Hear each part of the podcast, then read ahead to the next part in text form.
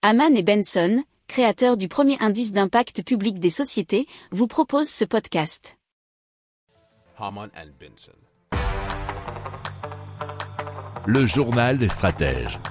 Alors on va parler de panneaux solaires qui peuvent euh, produire de l'énergie nocturne, ça paraît dingue comme ça, mais vous allez comprendre comment ça fonctionne. Ce sont des chercheurs de l'université de Stanford qui ont modifié des panneaux solaires du commerce pour produire une petite quantité d'électricité la nuit en exploitant un processus qui s'appelle le refroidissement radiatif et qui s'appuie sur le vide glacial de l'espace, nous dit cnetfrance.fr.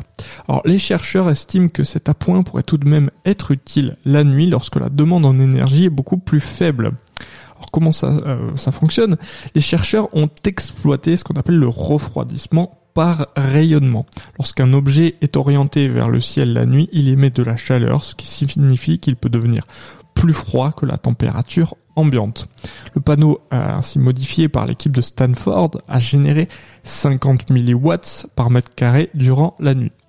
Alors, euh, par mesure de comparaison, un panneau solaire commercial peut produire pendant la journée 200 watts et il faut savoir qu'un watt c'est égal à 1000 milliwatts et donc ça c'est par mètre carré.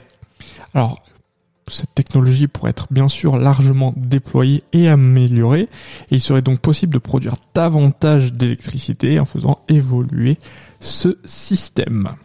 Si vous aimez cette revue de presse, vous pouvez euh, vous abonner gratuitement à notre newsletter qui s'appelle La lettre des stratèges, LLDS, qui relate, et cela gratuitement, hein, du lundi au vendredi, l'actualité économique, technologique, énergétique, mais aussi de l'hydrogène, et puis de tout ce qu'on trouvera super intéressant pour votre vie.